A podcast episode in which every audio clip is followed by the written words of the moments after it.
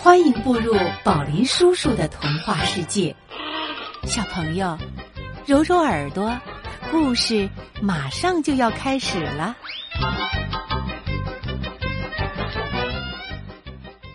爱打呼噜的河马先生，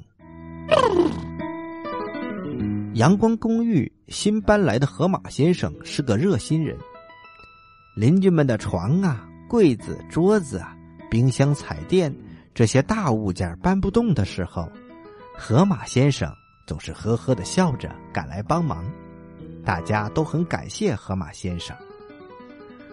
但是河马先生也有一个让人心烦的缺点，那就是他的嘴巴特别大，鼻子却很小，睡觉的时候特别爱打呼噜。一到晚上，河马先生的呼噜声就轰隆轰隆轰隆轰隆。不停的钻向阳光公寓的每一个角落，使得正在熟睡的邻居们就像坐在一列不停的钻山洞的火车上，根本就睡不着觉。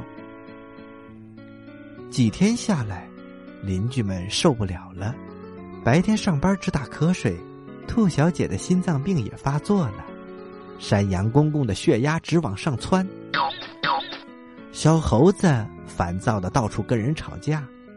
哎呀，再这样下去可怎么得了啊！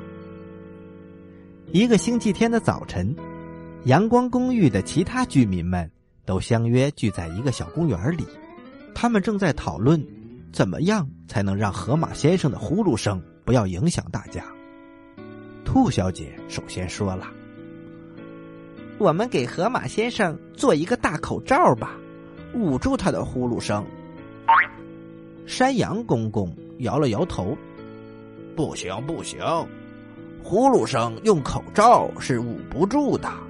再说大热天的，让河马先生捂着大口罩睡觉，那该多难受啊！”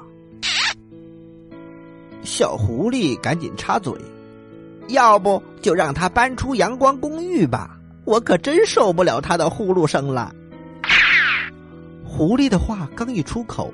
马上遭到了鸡妈妈和鸭太太的反对，不能赶他走。想想河马先生对我们大家这么好，我们哪个没得到他的帮助啊？我们可不能做无情无义的事情。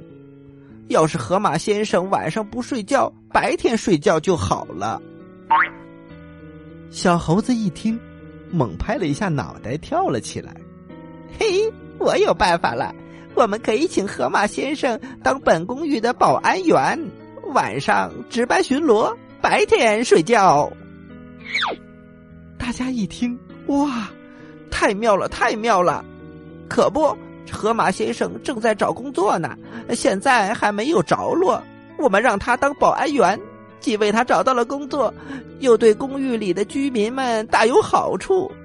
哇，这是两全其美的好办法呀！正在这个时候，河马先生正背着大包小包的走出了家门。一见到许多的邻居的到来，他忙说：“哦，对不起，对不起，我刚才无意中听到了你们的谈话，才知道我的呼噜声太大了，影响了大家。我要走了，我想回到河边的老房子住。再见了，朋友们。”山羊公公捋着胡子。河马先生，呃，是这样的，我们决定聘请你当阳光公寓的保安员，你觉得怎么样？这样你晚上替我们巡逻，白天睡觉，就不会影响大家了。嗯，就是不知道你愿不愿意。河马先生一听，立刻扔下了大包小包，拥抱着大家，愿意，愿意，谢谢大家对我的信任。我保证晚上不打呼噜，白天打呼噜。自从有了河马先生当保安员，阳光公寓的动物居民们晚上睡觉更香、更甜、更安心啦。白天上班有了精神，情绪开朗，大家和睦相处。最后，阳光公寓还被评为了最佳安全、文明、和睦、卫生的公寓呢。小朋友宝林叔叔的故事就讲到这里了。记得明天继续光临十二睡前故事哦。接下来做个美梦吧。晚安啦